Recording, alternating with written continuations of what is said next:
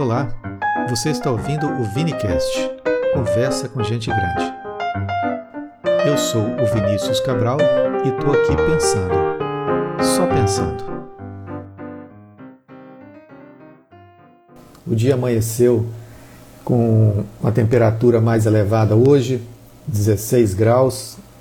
Nós tivemos aí na última semana temperaturas muito baixas aqui em Valadares e a temperatura subiu também em outros países, né? Temperatura aí social, temperatura política, muitos manifestos, manifestações, bombas, agressões, prisões, xingamentos, declarações polêmicas. Então nós vamos comentar alguma coisa, né? Um pouquinho disso aqui através, né, por, por intermédio dos jornais, de alguns dos jornais do Brasil. Lembrando que a partir de hoje nós mudamos um pouquinho a nossa forma de apresentar a nossa live aqui da manhã. Dando aqui bom dia para Denise, né? Que está chegando aqui conosco. Bem-vinda. Está aqui conosco todas as manhãs, participando dessa nossa conversa, coisa boa. Então nós vamos, a partir de hoje, nós vamos mudar a nossa forma de comentar as notícias.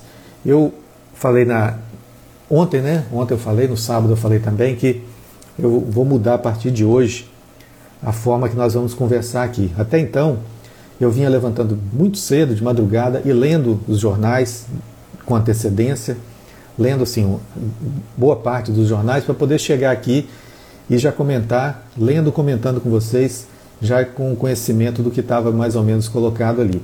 Mas a partir de hoje, eu decidi dormir mais um pouquinho, né, preservar a saúde também. E vou ler em primeira mão com vocês. Tá? Eu não sei o que está nas notícias ainda do Brasil e do mundo, dos jornais. Então, a partir de hoje, eu vou ler como, se, como estando pegando o jornal em primeira mão e vocês vão acompanhar comigo. Podem comentar, podem discordar, manda aí.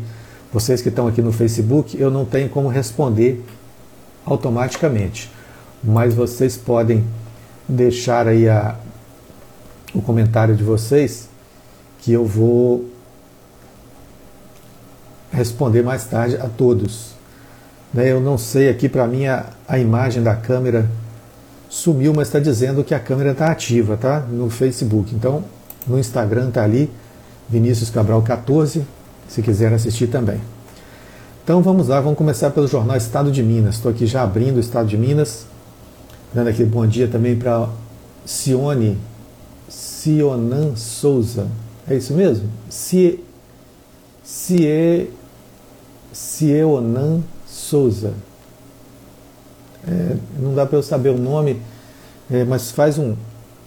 Dá um joinha aí, se, se o áudio estiver legal, tá, tá legal para vocês aí, eu posso aumentar. Leonan, ah, Leonan, ok. Bem-vindo aí. É, o som tá chegando legal, tá, né? Que eu falei meu nome e você respondeu. Isso, obrigado.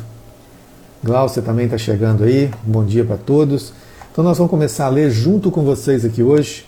Eu ainda não li os jornais de hoje, é, com exceção do jornal O Tempo, que eu vejo por um outro aplicativo.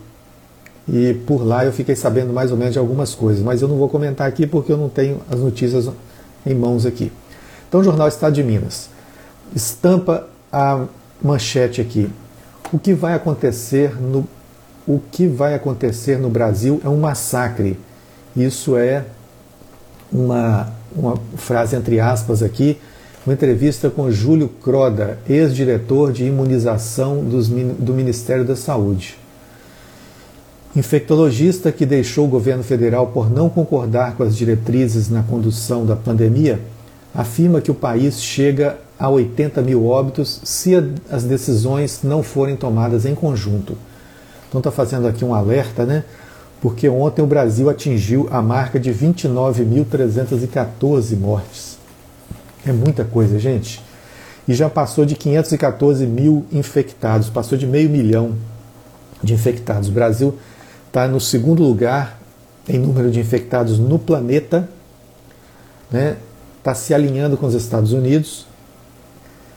É, os Estados Unidos já passaram de um milhão e o Brasil vai a passos largos se encaminhando para encostar aí, levando a medalha de prata nessa corrida, nessa Olimpíada triste, né? Olimpíada da Morte.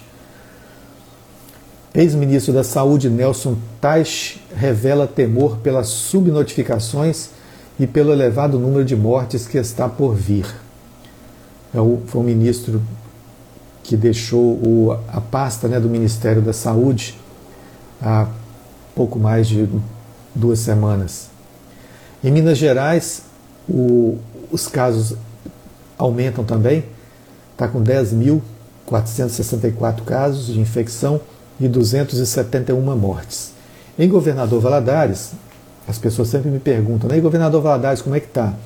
Governador Valadares tem um número de nove, nove pessoas internadas em UTI, 12 óbitos e 42 pessoas isoladas em casa. Isolamento que chamam isolamento familiar, né? domiciliar. Então são diagnosticadas, são mandadas para casa e ficam lá fazendo o tratamento, porque ainda não são casos de internação ou de, de UTI. Né? Então são 42 casos. Lembrando que existe uma subnotificação preocupante no Brasil e em muitos países do mundo também. E muitos casos também só são detectados depois de uma semana, já 15 dias que a pessoa é infectada. Valadares está com o comércio aberto, restaurantes, bares, lanchonetes, lojas, vendedores ambulantes, todos circulando muitos sem proteção e os números estão aumentando subnotificadamente. Aqui também está Edileila Portes, está participando conosco aqui. Lembrando que se vocês quiserem participar, fiquem à vontade, viu? Vocês também que estão aí no, no Facebook. Uh, prefeituras preocupadas com infecção em empresas. Depois de Jabuticatubas ver o número de casos na cidade dar um salto por causa de funcionários de uma empreiteira infectados com coronavírus, agora Unai e Araxá passam pelo mesmo problema. Na primeira, Unai, ao menos 166 trabalhadores de uma empresa chinesa testaram positivo. Na terra do governador, que é Araxá, o medo é pela contratação de 900 pessoas de outros lugares para um grupo da cidade. Então, a doença, né, a pandemia, está chegando ao interior das, das cidades, né, dos estados, preocupando os governadores, preocupando é, prefeitos, preocupando autoridades. Enquanto isso, em nível federal, não muita coisa está sendo feita. Aqui traz também uma notícia, né, uma matéria sobre o presidente dos Estados Unidos, Donald Trump que diz que violência nos Estados Unidos é culpa da esquerda. Aliás, né, tudo agora é culpa da esquerda. A China também é culpada por tudo. Ontem eu achei muito engraçado o, o um estadunidense né, que mora no, no, Brasil já há 20 anos, ele é jornalista, o Brian Mears, ele, ele comentando né, um, as questões que estão acontecendo, ele comentando nos Estados Unidos que o Trump é, vive agora culpando a China por tudo que acontece. Né? A China é culpada pela pandemia, pelo vírus, pelo, por eles terem saído da OMS, Organização Mundial da Saúde, é, é culpada até pelos conflitos que estão acontecendo lá. Aí ele falou assim, em tom irônico, ele falou assim: é, o Trump e a China estão parecendo o Ciro Gomes com o Lula. Tudo que acontece no Brasil é culpa do Lula. Que, e aí foi muito engraçado. Um, um estrangeiro, né? percebendo essas coisas no Brasil e às vezes muito, muitos brasileiros não percebem, né? Que tudo é culpa, né? Atualmente tudo é culpa da esquerda, tudo é culpa dos, dos, dos partidos socialistas, comunistas e o Donald Trump volta, né, a carga aqui em uma linguagem assim visivelmente eleitoreira, né? Fala aqui que violência nos Estados Unidos é culpa da esquerda. Depois de várias noites com muitos confrontos entre as forças de segurança e manifestantes que protestam pela morte de George Floyd, negro de 46 anos, por um policial, o presidente Donald Trump acusou o grupo Antifa, antifascista, pelos distúrbios. Lembrando que George Floyd, na sexta-feira, entrou de uma forma muito triste para a história da humanidade. Nenhum livro de história mais vai poder contar a história da pandemia e do vírus e da crise mundial, sem falar desse conflito que começou nos Estados Unidos, né? Essa, essas depredações, esse confronto com a polícia, é, prisões, sem falar no, no que deu origem, e foi George Floyd. Algumas pessoas estão já começam a fazer um paralelo entre dois fatores, né, dois fatos simbólicos. Né? Um deles é a Primavera Árabe, que a população chegou ao, ao extremo da sua paciência, lá no, nos países do Oriente Médio, né? a população chegou ao extremo da sua tolerância, com, com muitas agressividades por parte do governo, muitas repressões. Então, um jovem é, se dirigiu ao palácio do governo lá, colocou gasolina no seu corpo e ateou fogo. Então isso deu origem a diversas manifestações e depredações, confrontos, e ficou conhecido como a Primavera Árabe. E aí, a partir disso aí, alguns governos é, foram questionados, houve muita, muita mudança política e, e tudo mais. Algumas pessoas estão é, relacionando esses conflitos agora populares e esse George Floyd, né, essa pessoa de 46 anos, ele não é um negro, ele é um ser humano de 46 anos, lembrando isso. É, ele não é apenas um negro, ele é um representante de uma, de uma categoria, de uma etnia que está sendo, ao longo de toda a história da humanidade, é, escravizada, colocada às margens de todos os processos sociais, políticos. Então, esse, essa pessoa, esse ser humano chamado George Floyd, ele entra para para a história da humanidade agora também. E o outro fato que estão, estão é, algumas pessoas, jornalistas, né, comentaristas, estão é, relacionando esse, esse acontecimento agora é o filme Coringa. O filme que ganhou o Oscar, né, foi um grande ganhador do Oscar desse ano, que, que traz aquele personagem né, do Batman, um, um, um revoltado social que depois de passar por várias várias gozações, vários bullying, várias agressões da sociedade, ele resolve se rebelar contra tudo, contra todos e se transforma num fora da lei, num rebelde, né? que vai dando origem a outros conflitos também. Então são duas relações que não podem passar despercebidas e nem serem menosprezadas, porque dizem muita coisa para os atuais acontecimentos. Aqui na coluna de opinião, ainda do jornal Estado de Minas, traz a charge do Kleber. É, legal aqui, muito interessante. Um homem né, sentado numa mesa de, de bar, de restaurante, com a cesta de lixo do lado, e a mesa dele cheia daqueles aqueles balãozinhos de conversa, né? De Facebook e de Instagram. Ele olhando cada um assim, é, rotina de quarentena. Ele olha, vê ali, não serve, joga. Né? Vê e joga no lixo. Então essa é a rotina da, da quarentena sob o olhar do chargista, né?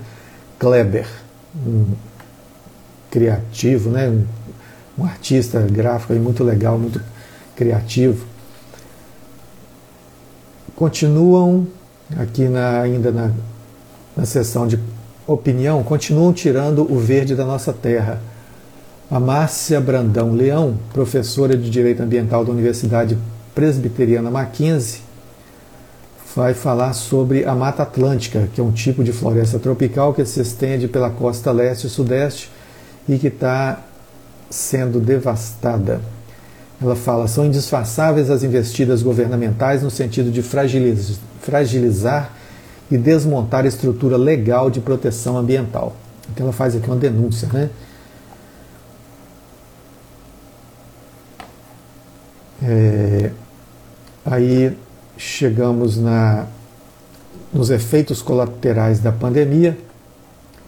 Uma foto aqui em frente ao Palácio das Artes, em, em Belo Horizonte, na Avenida Afonso Pena, com manifestantes atirando, parece, né, que pedras né, em alguém, provavelmente ou são adversários né, políticos ou é na própria polícia. Então é, são manifestantes todos mascarados, né, agora é, juntou, né, juntou a prática anterior, que era de se mascarar para não ser identificado, com a, e para também se livrar um pouco dos gases das bombas que as polícias jogam, e juntou agora com a máscara tentando se proteger minimamente da pandemia, né, do vírus. Então os manifestantes estão aqui todos vestidos de preto, curiosamente aqui as, as camisas aqui são todas vestidas de preto, né, é, isso, um, isso é um sentido simbólico, né? porque já há relatos na história em que manifestantes vestidos de preto, alguém me ajuda o nome dos manifestantes, que eu não me lembro agora, confrontaram a polícia e, e conseguiram né, alguns avanços sociais. Então, como a esquerda no Brasil e boa parte do mundo se veste de vermelho e os chamados patriotas estão vestindo verde e amarelo, agora os manifestantes vestem preto para se dizerem neutros né, nessa situação. Então, manifestantes de torcidas organizadas e apoiadores de Bolsonaro se enfrentam, se enfrentaram na, ontem na Avenida Paulista. Atos foram reprimidos por policiais militares. militares.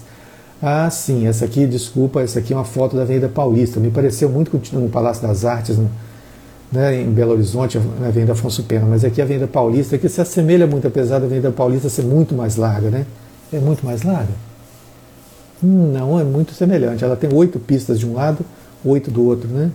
Quatro de um lado e quatro do outro. Se parecem muito.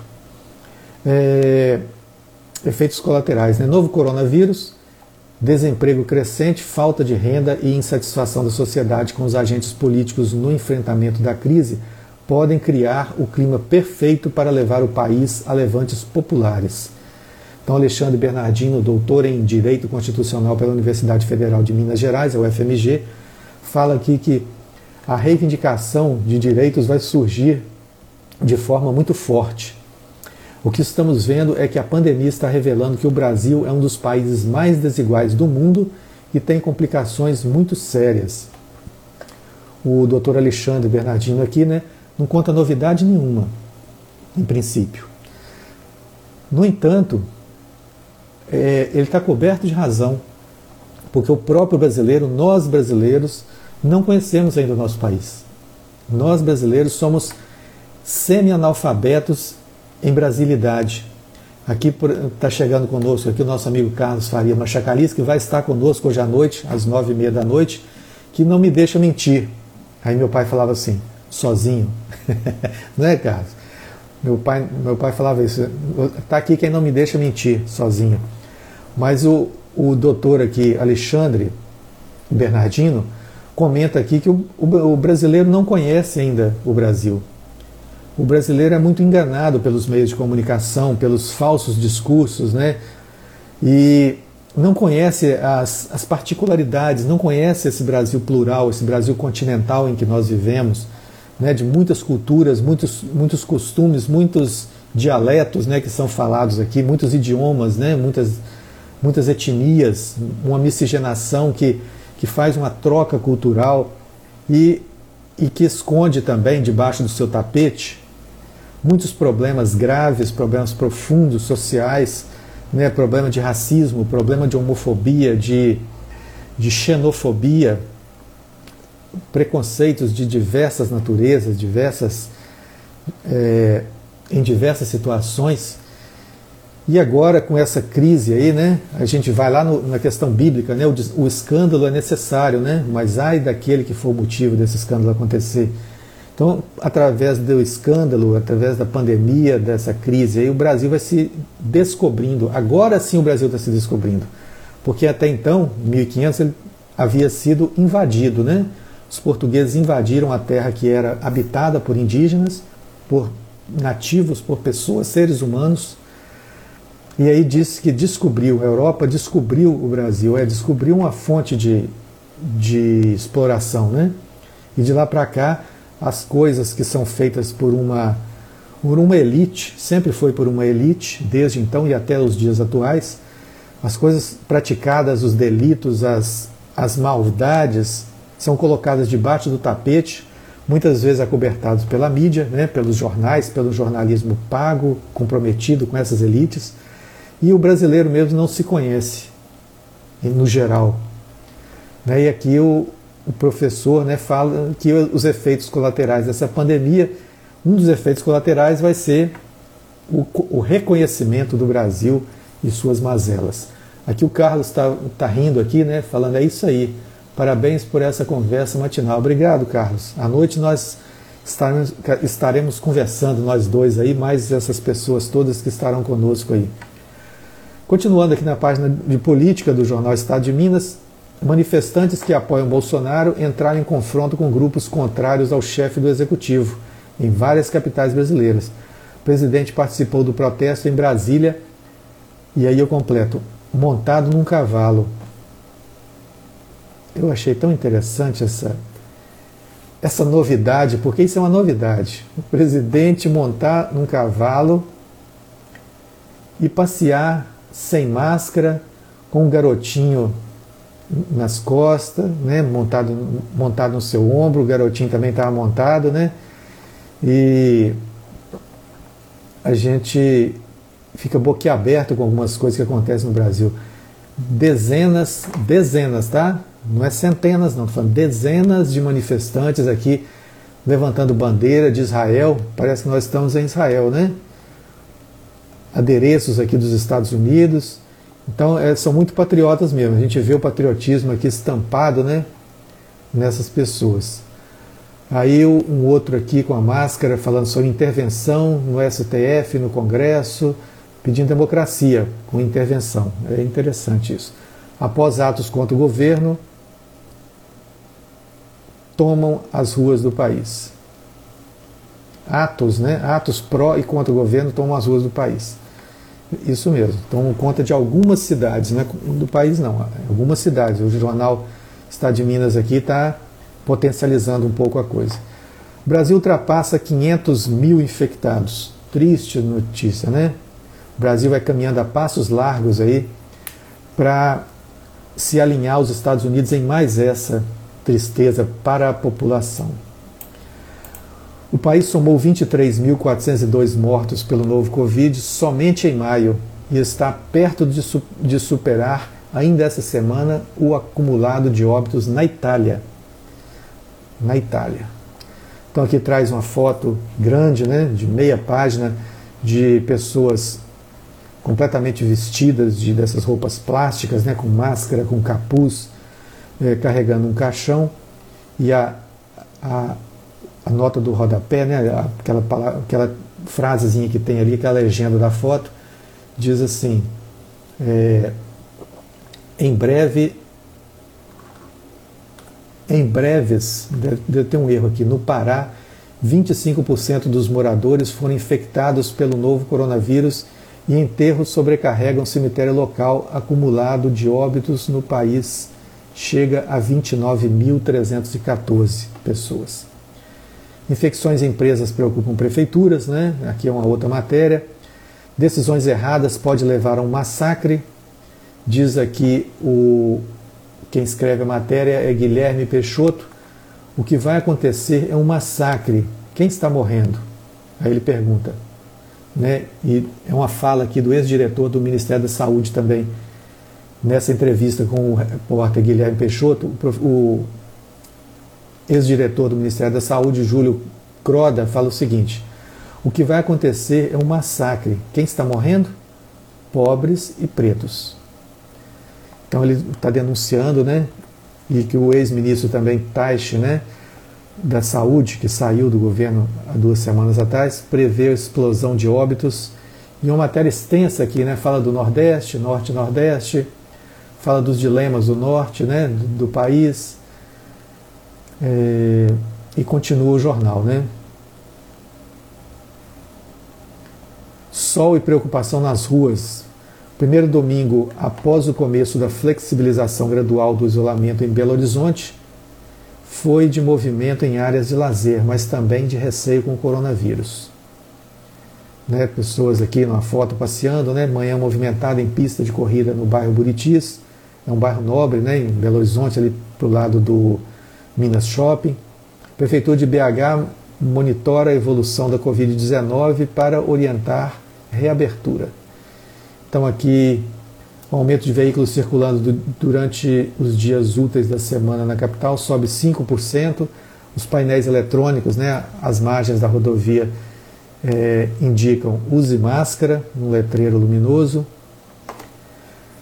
Aqui na, no caderno de economia, o jornal Estado de Minas traz aqui que uma matéria sobre carga tributária. Comércio promove dia livre de impostos.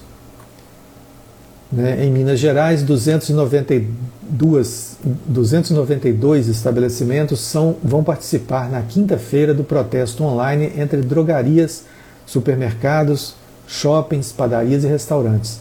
Desconto pode chegar até 70%. Esses, esses segmentos né, estão entre os, é, os que aderiram ao protesto contra os altos impostos que incidem sobre produtos no Brasil.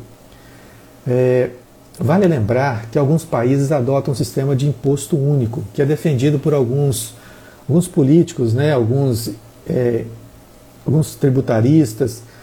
Nos Estados Unidos, por exemplo, quando, quando a gente faz uma compra lá numa loja, numa farmácia, num restaurante, seja o que for, ele traz, ele nos dá um ticket, ali traz a nota, o valor da nota, embaixo traz o imposto que você está pagando por aquela sua, pelo aquele seu consumo ali, e embaixo tá, traz o total que você vai pagar.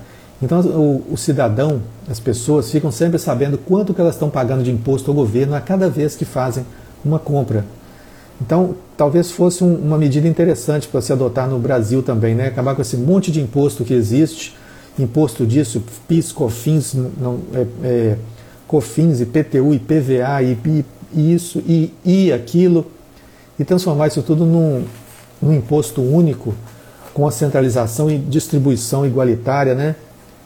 É, atendendo às necessidades de cada região. Então, algumas pessoas defendem isso, né? Talvez seja uma, uma solução válida para o Brasil também. É... Carlos Faria está dando a colaboração aqui. Tudo premeditado, mas também simboliza a derrocada de um bufão. Está é, tá fazendo a referência aqui a, ao, ao cavalo, né? Ao, ao, ao, presidente montado a cavalo, né? A colaboração aqui do Carlos Faria. Bem-vinda aqui também a Terezinha Fassarela, lá do Prado, lá na Bahia, morando na beira do mar. Que coisa boa, né? O mar.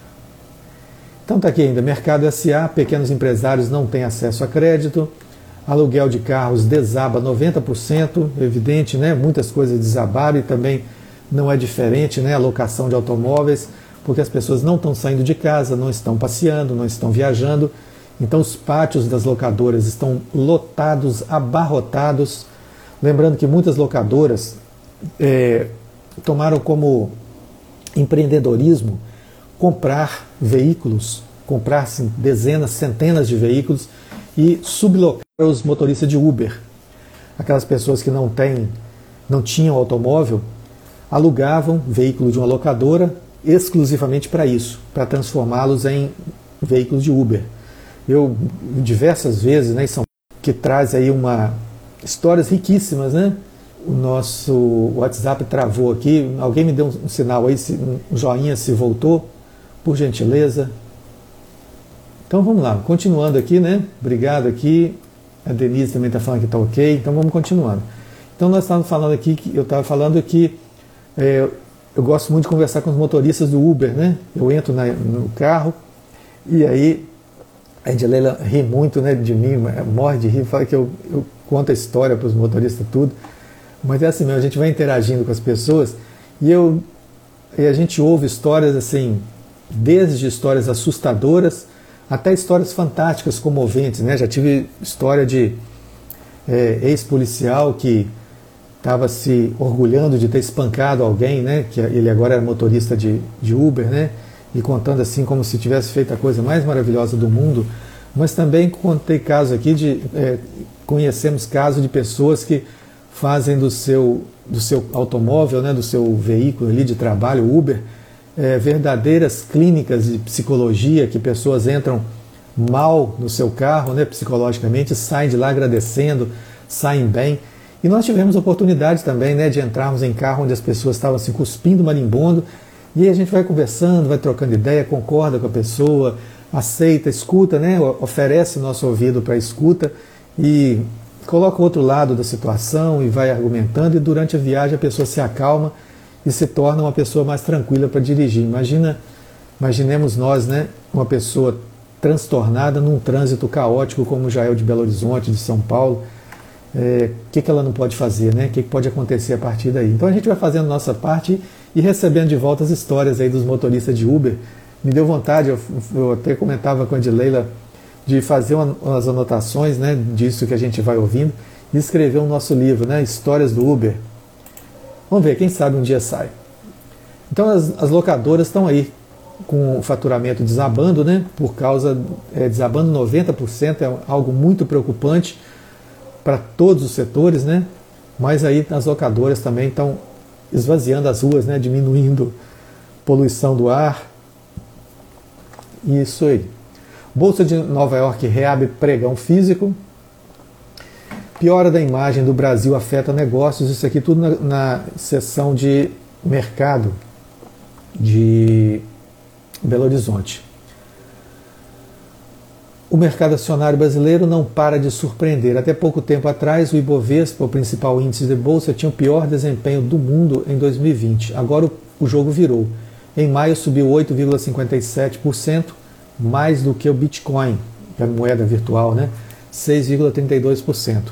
E o Tesouro prefixado, 4,5%. O dólar foi o pior investimento, com queda de 1,83%. O, o economista é, Eduardo Moreira, ele fala assim muito ironicamente, quando o, a bolsa sobe né, no Brasil, o brasileiro que não sabe nem o que, que é isso comemora, né? Oba, então o Brasil está melhorando, a bolsa subiu. E aí quando pergunta para ele, você sabe o que, que significa isso, a bolsa subir? A pessoa fala, não. Fala, então o que, que você está. Ele fala, então o que, que você está comemorando? Bolsa não é para pobre, bolsa não é para classe média baixa, como tem sido aí festejado, né? Pela primeira vez em 134 anos, o carvão deixou de ser a principal fonte energética dos Estados Unidos. Em 2019, as modalidades renováveis, eólica, solar e hidrelétrica, assumiram a liderança segundo dados do EIA, Agência Americana de Energia.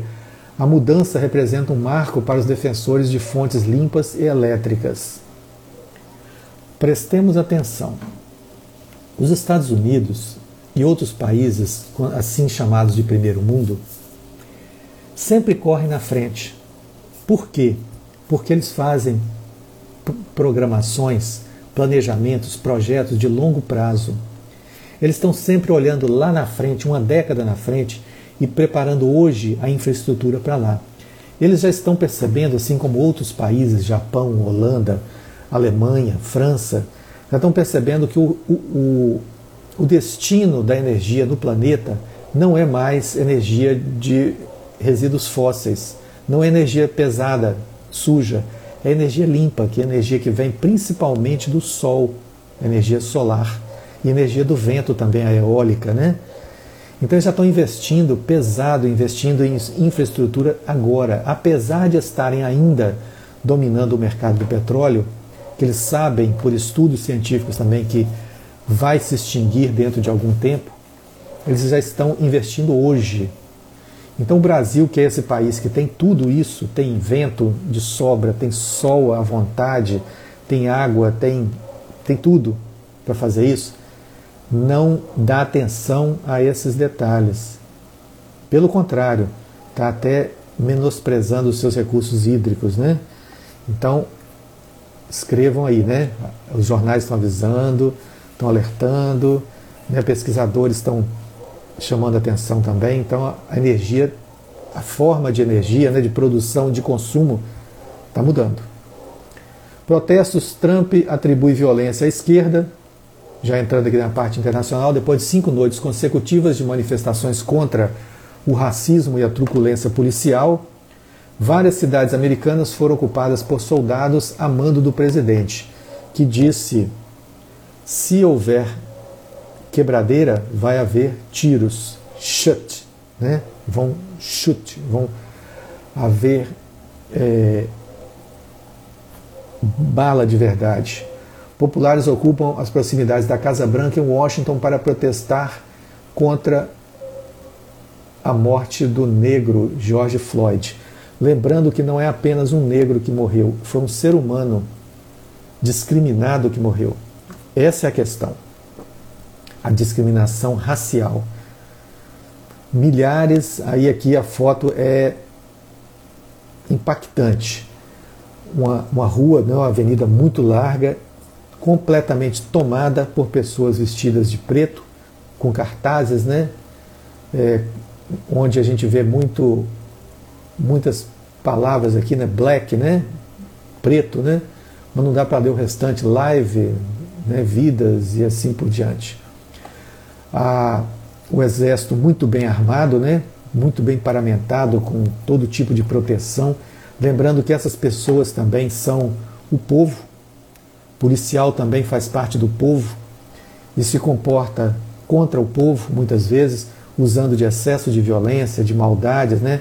Mas entre aqueles que, que se manifestam e aqueles que tentam conter as manifestações, sempre existem aqueles mais exaltados, mais desequilibrados que, que promovem, provocam, alimentam a violência. E manifestações não deveriam ser violentas, né? deveriam ser pacíficas. Lembremos o Gandhi, né? o grande indiano aí que, por meio da, da paz, da violência zero, conseguiu libertar a Índia né, do domínio britânico. É, preocupação com a América Latina. Estados Unidos doam cloroquina ao Brasil. Grande preocupação. Preocupação com a América Latina. Donald Trump intensificou a efervescência em torno da hidroxicloroquina quando começou a tomá-la diariamente, foi o que ele declarou, né? Os Estados Unidos enviaram 2 milhões de doses de hidrocloroquina, hidroxicloroquina ao Brasil, anunciou ontem a Casa Branca. Os povos americanos e brasileiro, interessante, né? Os povos americanos, ah, sim, os povos americano e brasileiro. O povo americano, né? São duas Américas, né? Três Américas, né? América do Norte, América Central e América do Sul. Os povos americano e brasileiro estão em solidariedade na luta contra o coronavírus. Hoje, foi ontem, né? Como prova dessa solidariedade, anunciamos que o governo dos Estados Unidos enviou 2 milhões de doses de hidroxicloroquina ao povo do Brasil, afirmou a presidência dos Estados Unidos em comunicado. Lembrando, nós não podemos passar em branco na nossa leitura peço permissão a vocês. Não podemos deixar passar em branco que os Estados Unidos têm participação ativa, profunda, nessa situação que o Brasil está enfrentando hoje. Todos os países do planeta estão com problema de quarentena, de isolamento, de vírus, sim. Mas a questão política no Brasil ela foi e está sendo potencializada por essa relação quase que doentia entre os dois presidentes de extrema direita do Brasil e dos Estados Unidos.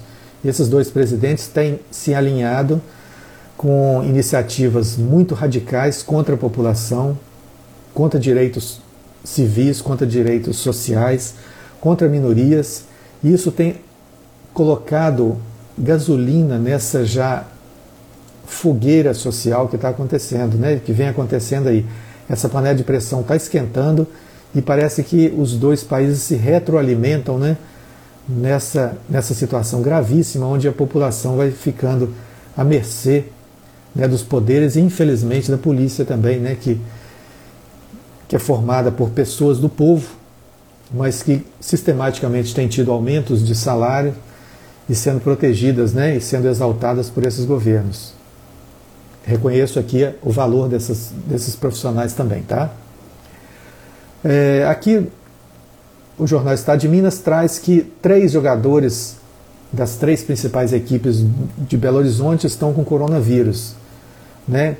Um deles é do Atlético Mineiro, o jogador Casares, contrai vírus e é afastado dos treinos. Traz aqui também que o Vinícius Popó, do Cruzeiro, né? é um, tá recém subido das das categorias de base, e também no América Mineiro, o jogador Mateuzinho. Então são três craques né, do futebol mineiro que estão é, afastados né, por coronavírus. traz aqui na cultura, no caderno de cultura, que a ditadura à distância, a pandemia impôs isolamento social no mundo, transformando as formas de viver, de, de se relacionar e de morar. Para arquitetos, mudanças terão impacto no futuro da humanidade. Essa inflexão é uma ruptura, uma nova, uma transformação, não tem volta, diz Miriam Bahia Lopes, professora da Escola de Arquitetura de Minas Gerais. Outro arquiteto, o Marcos Nobre, diz: haverá um certo afastamento corporal. E aí a foto traz aqui um campo, né, um campo verde, né, muito verde, parece um estádio de futebol, onde tem várias, vários círculos desenhados, né, e as pessoas estão dentro desses círculos aí mantendo uma distância aí de uns dois metros cada uma. Tem umas deitadas com bicicleta do lado, um sentado numa, numa esteira né, de pano, né, com um cachorrinho do lado. Enfim, enfim, a relação social sofrendo mudanças, né? Paris retoma sua agenda cultural, as igrejas lá estão abrindo na esplanada da Notre Dame. Né, é, a esplanada é aberta e o Museu do Louvre vai voltar a funcionar em julho. O uso de máscara fará parte da rotina dos visitantes. Então a cultura vai voltando. Música, aqui traz uma foto de Caetano Veloso. Live não é com eles, a matéria aqui. Opção para artistas impedidos de subir ao palco durante o isolamento de shows isolamento social, shows online não seduzem Caetano Veloso, Ney Mato Grosso, Maria Bethânia e grupos de rap, o grupo de rap, né, Racionais. Caetano, é, quando você, Caetano, quando você vai fazer live, né? A pergunta aqui. Quem acompanha as redes sociais de Caetano já viu que ele é sempre instigado pela companheira, a Paula Lavigne, né, adquirir a febre das apresentações ao vivo na internet. Ele diz hora que está pensando, hora que está. Ele diz hora que está pensando e hora que está esperando a voz estar boa. Vídeos postados por Lavigne viraram diversão para os fãs e são temas até das lives de Marcelo Adnet em cartaz no perfil do humorista do Instagram. É muito interessante. Quem já viu as lives dele, quem não viu ainda pode ver pelo Instagram.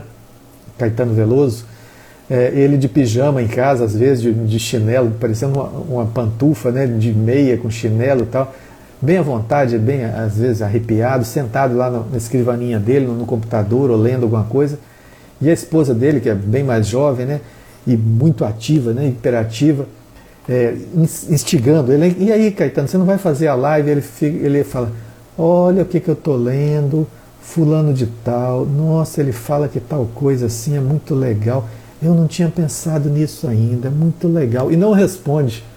É uma cena assim muito engraçada, muito típica né, da tranquilidade, da personalidade do Caetano Veloso. Então é, vale a pena assistir, não só pela, pela figura né, carismática que é o Caetano, mas ver o dia a dia de uma pessoa light, né, uma pessoa é, resolvida na vida em todos os sentidos, né? Que vai acontecer, como é que ela acontece dentro da própria casa, né? E aqui também Ney Mato Grosso fala: não sinto atração por fazer, talvez seja medo da novidade. É isso acontece mesmo. Eu estava comentando outro dia e o, e o, Samuel Rosa também do Skank que fez com a banda, né, uma live na, no sábado à noite no Mineirão. Ele falava assim que é um processo completamente diferente. Você está num show tá ali com o público e você ter câmeras que você não vê, elas estão te filmando e tal, é, caminhando né, naquelas, naquelas trilhos, né, na grua e tal, mas aí ele não, eles, elas não são vistas por ele. E agora ali ele estava no, no meio de um, uma parafernália de equipamentos de filmagem, de gravação e câmeras onde ele ficava meio perdido. Ele fazia música, um show lindo, show dele, fantástico assim. Skank é sempre bom, né? Mas ele estava meio perdido para qual câmera que ele olhava, né? E às vezes ficava até meio sem graça, assim. E aí o Ney Mato Grosso vem reforçar aqui que sinto, é, talvez seja por medo que eu não fiz ainda, né? Porque é uma coisa nova. E eu queria dizer para vocês aqui, fazer uma declaração aqui, contar um segredo para vocês aqui, bem segredinho aqui para o Instagram e ali para o Facebook também. Eu tenho me sentido muito à vontade conversando com vocês.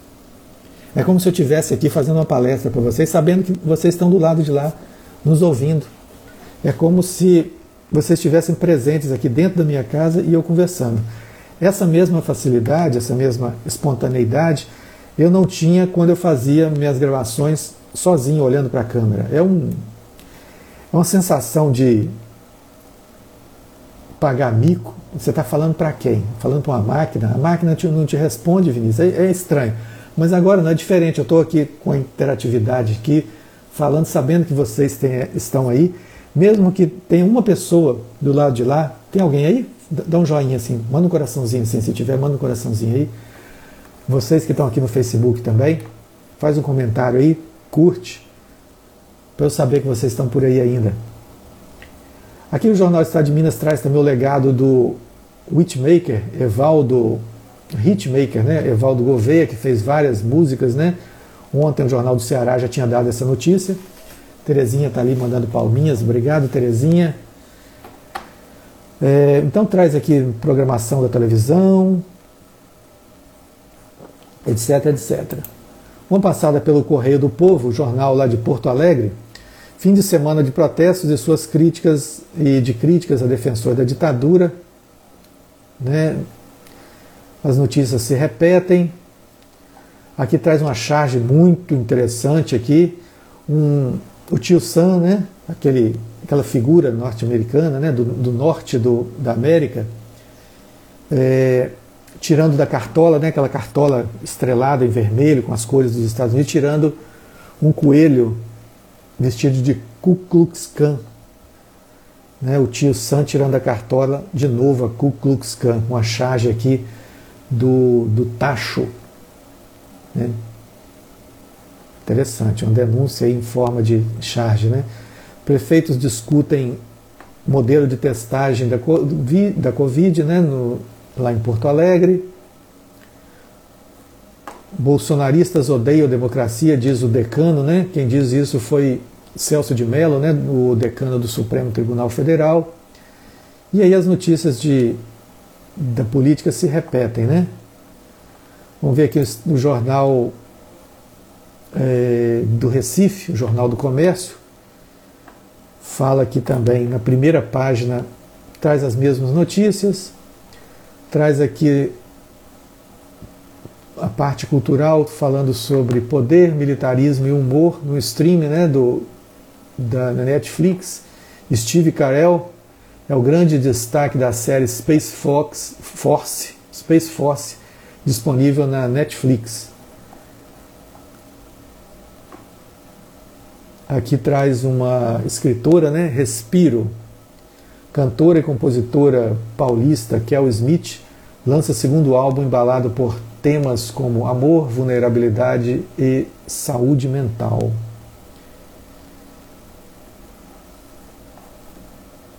É, o Estado de São Paulo, jornal. O Tiago Soares chegou aqui conosco também, bem-vindo. No jornal Estado de São Paulo, o decano do STF vê momento igual ao da ascensão do nazismo.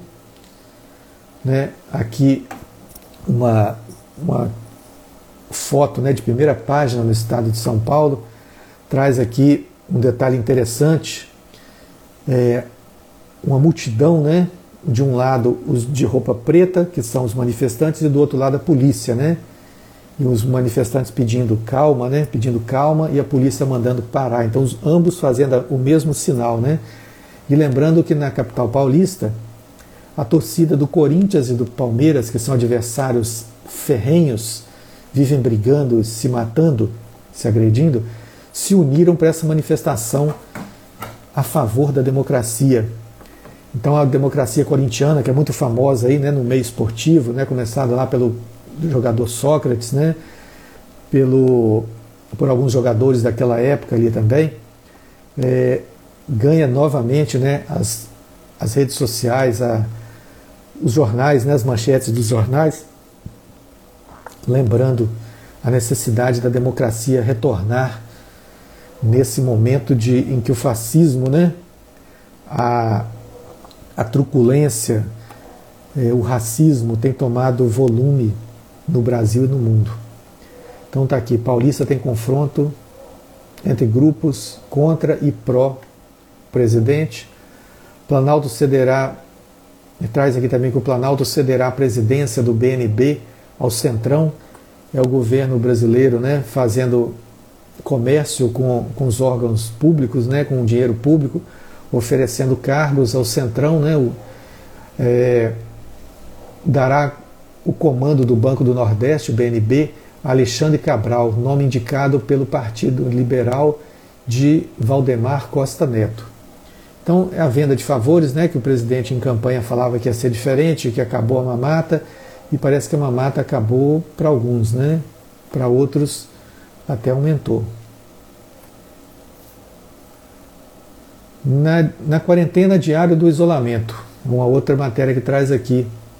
Para muitos, escrever se tornou uma maneira de manter o equilíbrio e até trazer graça para a rotina durante a pandemia.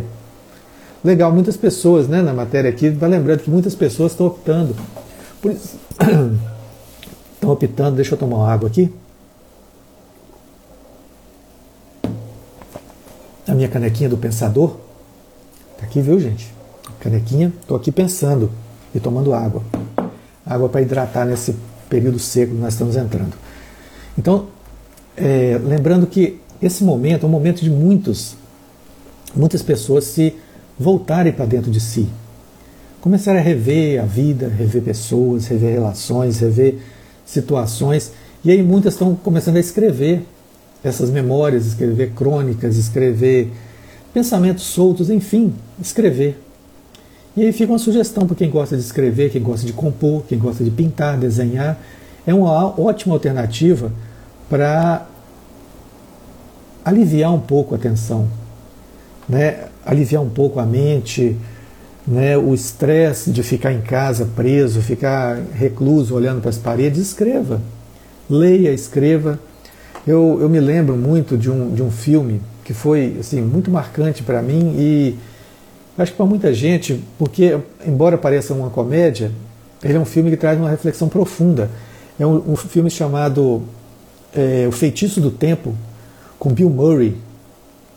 É um artista também fantástico, que fez outros filmes, fez As, As Panteras, né, esse novo agora, fez é, Caça Fantasma, né, o primeiro Caça Fantasma. Então, ele traz esse personagem, o Bill, o Phil, o Phil ele é um repórter né, que vai para uma cidade do interior, nos Estados Unidos, para fazer a cobertura do Dia da Marmota, que é um dia festejado na cidade lá e tal.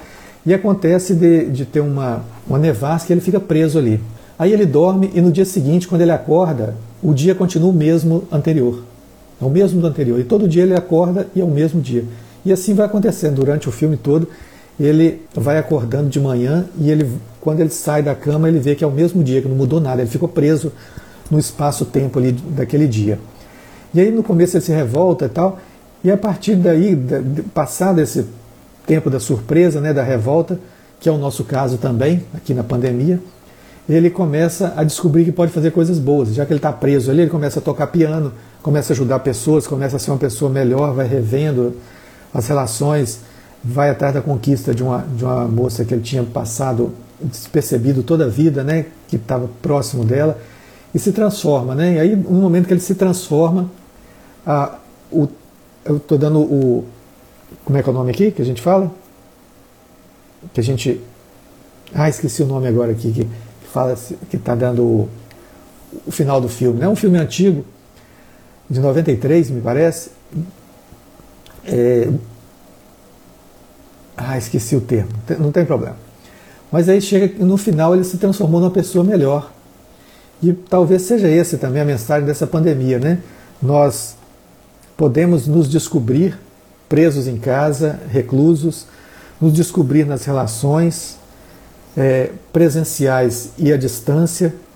Podemos rever a nossa história até aqui, como é que ela aconteceu, os nossos valores, rever memórias, né, rever talentos, é, que ficaram guardados. Spoiler, obrigado, Edileira. Spoiler, a palavra é spoiler. Quando eu queria, eu estava dando um aqui, né? É, e a gente tem uma oportunidade de ouro aí, né? De estar tá aqui como passarinhos, né? Cheio de cantos, né? Cheio de encantos numa gaiola que é a nossa casa, vendo o mundo de fora e não podemos sair.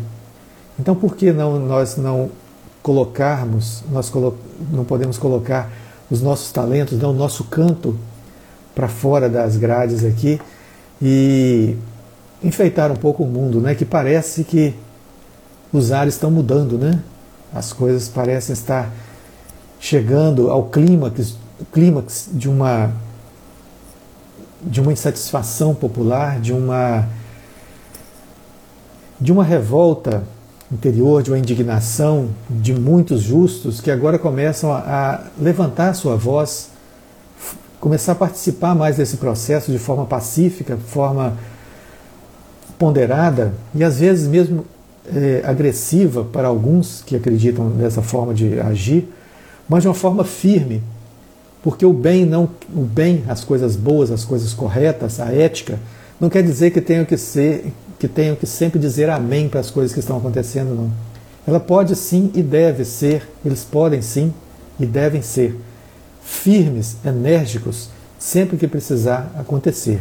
Como dizia lá o nosso revolucionário aqui da América do Sul, né? Ai que endurecer sem perder a ternura. Endurecer-se sim, perder a ternura jamais.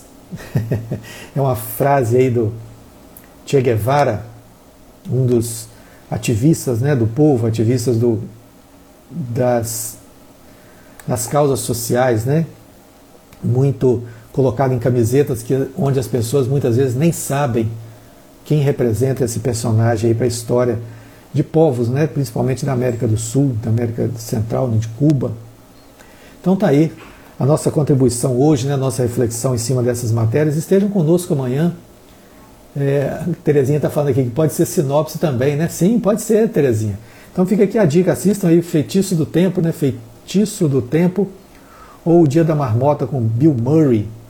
Uma boa, uma boa dica para essa essa pandemia. Então, vou me despedindo, desejando a todos vocês uma ótima semana e estejam conosco hoje à noite. Vou falar rapidinho aqui, estejam conosco hoje à noite, vocês também, é, do Facebook, estejam aqui no Instagram Vinícius Cabral ou Carlos Faria Machacali. Hoje nós vamos estar conversando com ele, com Carlos Farias, um folclorista, cantor, compositor, responsável pelo Coral das Lavadeiras, que vai estar comigo aqui hoje no Instagram às nove e meia da noite, na nossa conversa das nove e meia, falando sobre cultura, sobre arte, né? E Edileila está lembrando aqui, Carlos Farias logo mais à noite. Isso, estaremos juntos. Agradeço a vocês imensamente a companhia e eu vou aqui me despedindo na esperança de ter sido útil para vocês de alguma forma nessa live da nossa manhã de hoje. Até logo.